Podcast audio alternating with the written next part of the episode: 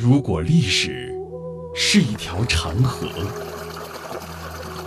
在这里，你能听到它的声音。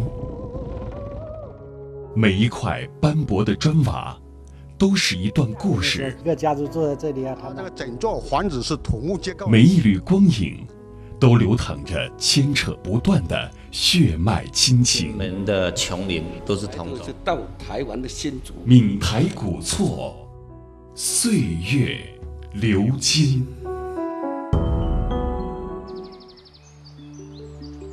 繁华的台湾板桥高楼林立，人们似乎早就习惯了这样的都会景观。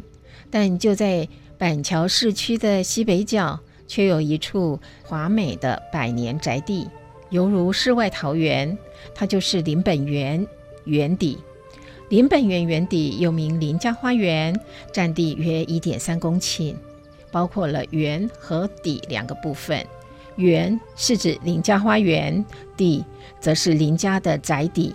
三落大厝是目前台湾仅存最完整的林园建筑。林本源园邸是清代台湾首富林应莹家族所建。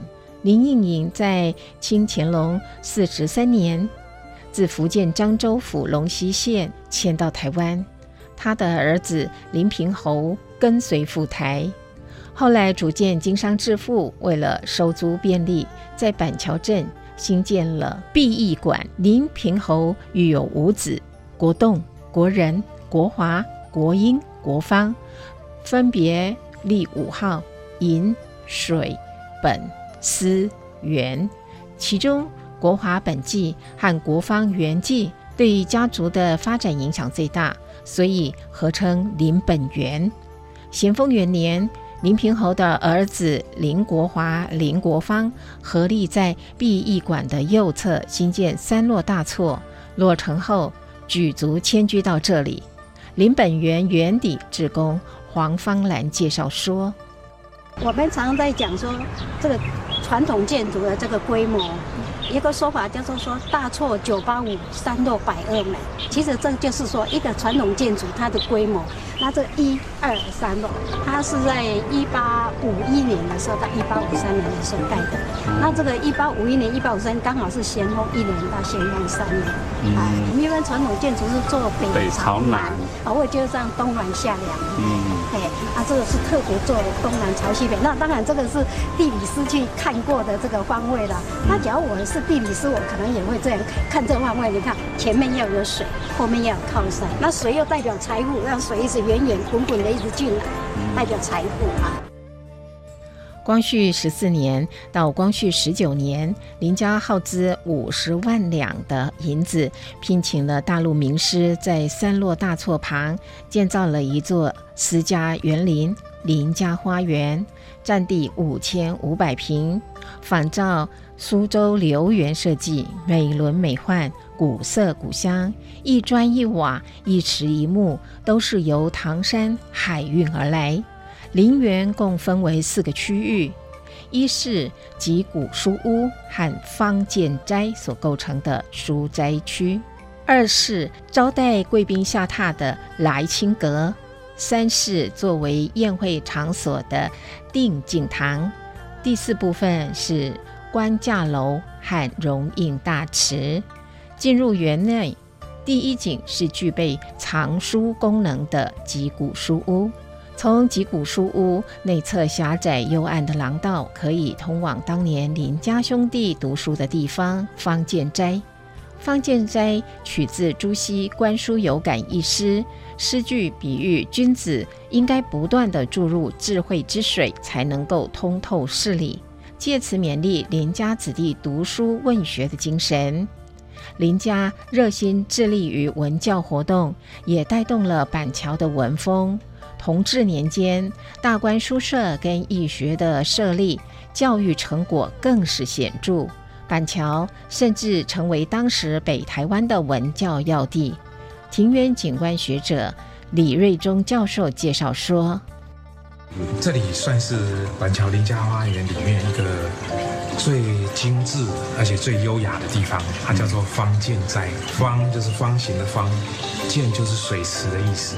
哦，哦，所以。”这边呢，好，你看一个方形的水池，嗯，然后对面有一个戏台，哎，所以可以演奏音乐，也可以呃搬一些戏曲，嗯，那此外呢，在这么样一个小的空间里面，你可以看到它其实用了一些假山，嗯，来做跟另外一边叫击鼓书做一个空间的区隔，嗯，也就是说它其实是一个围墙，但它把围墙用假山的造景把它修饰过，使得你在这边听戏曲的时候，感觉上还是在大自然之中。嗯，这个假山很特别。当你从右边的回廊一直往前走的时候，你会发觉这个假山配合旁边的那个小的嗯亭子，这个亭子会随着你的移动而产生立体的改变。精雕细琢的来清阁是园区里面最华美的建筑，也是用来招待贵宾、让贵宾下榻的地方。据说李鸿章、刘铭传等人都曾在这里过夜。其实哈，我们今天能够很自由的走进来林家花园，这是很不容易的，因为这是一个私人的庭园。今天我们能够这样走进来，很自然的进来，其实是已经从私人的庭园转变成公园的一个情况。以板桥林家花园当时的那个大家长林维远为例子，他就有一个正妻，有九个妾，然后到了他儿子的林尔家的这个阶段的话，就有一个正妻，五个妾。哦，所以你看他们的呃女眷其实蛮多的，那当然，呃人丁还有那个仆人婢女也很多，所以他们平常没有什么地方可以去嘛，又不能在外面抛头露面，所以大致上他们的休闲活动就是到这个庭院里面来走。哦，所以为什么要设计这么好的、这么精美的一个庭院？其实它是私人的。所以你可以看它的尺度小小窄窄的，不管它的步道啊，就是一个人或两个人而已。所以你欣赏林家花园，其实你可以发觉它有很多很细致的地方，很女性化的一些空间啊。然后呃，整个门也开的小小的，然后你可以看到那个走的台阶，其实都有一点讲究啊，很细致、小巧、女性化。荣印大池边分布着大小、形状不同的凉亭，这因地制宜的设置，不仅表现了主人的创意与巧思，也丰富了林园情调。这个亭哈叫叠亭，叠起来叠，因为它上面有一层，底下有一层。然后这个位置呢，我认为是林家花园里面。这个最浪漫的一个点，因为它可以整个看到荣印大池上面的每一个景。那整个林家花园的建设呢，从南边，然后一直向北边慢慢推移。好，那最初开始是在这个吉古书，渐渐的向北边就是官架楼和它前面的荣印大池。所以荣印大池其实是整个花园建设到了最末端的时候所做出来的。所以它的每一个假山的造型、凉亭的造型都极尽精巧之能事。林家花园规模宏大，做工精美，用料考究，砖瓦和木材运自福建，其他石材取自台湾观音山。从福建、广东聘请来的匠师技艺精湛，石雕、木雕、砖雕、泥塑、彩绘及剪年等工艺水准，都属当时的上乘。一九七二年，林本源家族将庭园部分捐给台北县政府，并于一九八七年开放参观。板桥林本源园邸这座先人所遗留下来的珍贵历史遗产，成了一座认识台湾历史与传统建筑的宝库。